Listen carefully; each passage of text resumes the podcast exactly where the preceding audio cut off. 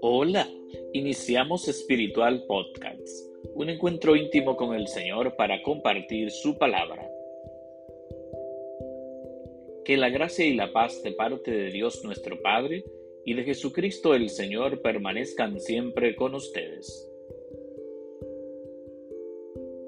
Les recuerdo que pueden seguirnos a través de Spotify, Apple Podcasts, Google Podcasts y Radio Juventus Don Bosco. Que el Señor esté con ustedes. Lectura del Santo Evangelio según San Marcos. En aquel tiempo Jesús se llevó a Pedro, a Santiago y a Juan, subió con ellos solos a una montaña alta y se transfiguró delante de ellos. Sus vestidos se volvieron de un blanco deslumbrador, como no puede dejarlos ningún batanero del mundo se les aparecieron Elías y Moisés conversando con Jesús.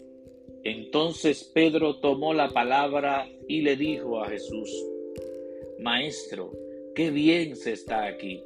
Vamos a hacer tres tiendas, una para ti, otra para Moisés y otra para Elías. Estaban asustados y no sabía lo que decía. Se formó una nube que los cubrió y salió una voz de la nube. Este es mi Hijo amado, escúchenlo. De pronto al mirar alrededor no vieron a nadie más que a Jesús, solo con ellos.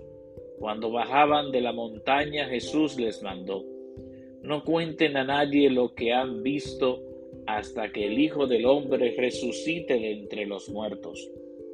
Esto se les quedó grabado y discutían qué querría decir aquello de resucitar de entre los muertos. Palabra del Señor. Gloria a ti, Señor Jesús.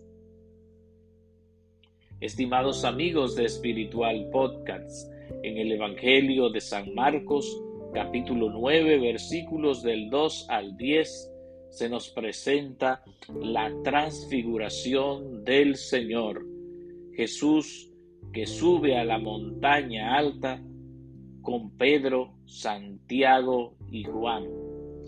Se transfigura delante de ellos y sus vestidos se vuelven blanco, muy blanco. Y en ese momento aparecen Elías y Moisés conversando con Jesús.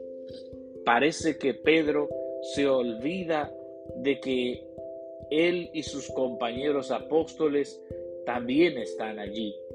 Y dice, qué bien se está aquí.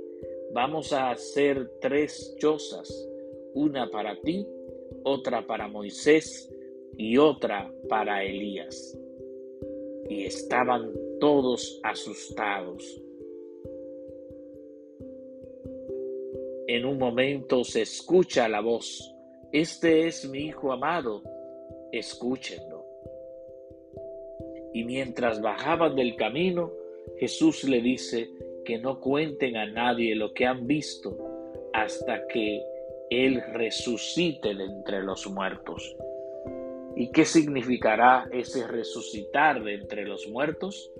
Ellos aún no lo entienden, lo entenderán más tarde. Vamos a pedirle al Señor que nos dé la fortaleza para que podamos aprender a orar verdaderamente, a comunicarnos con Dios, como lo hizo Jesús en la transfiguración junto a Moisés y Elías. Que el Señor esté con ustedes y que la bendición de Dios Todopoderoso, Padre, Hijo y Espíritu Santo, descienda sobre ustedes y permanezca para siempre. Amén.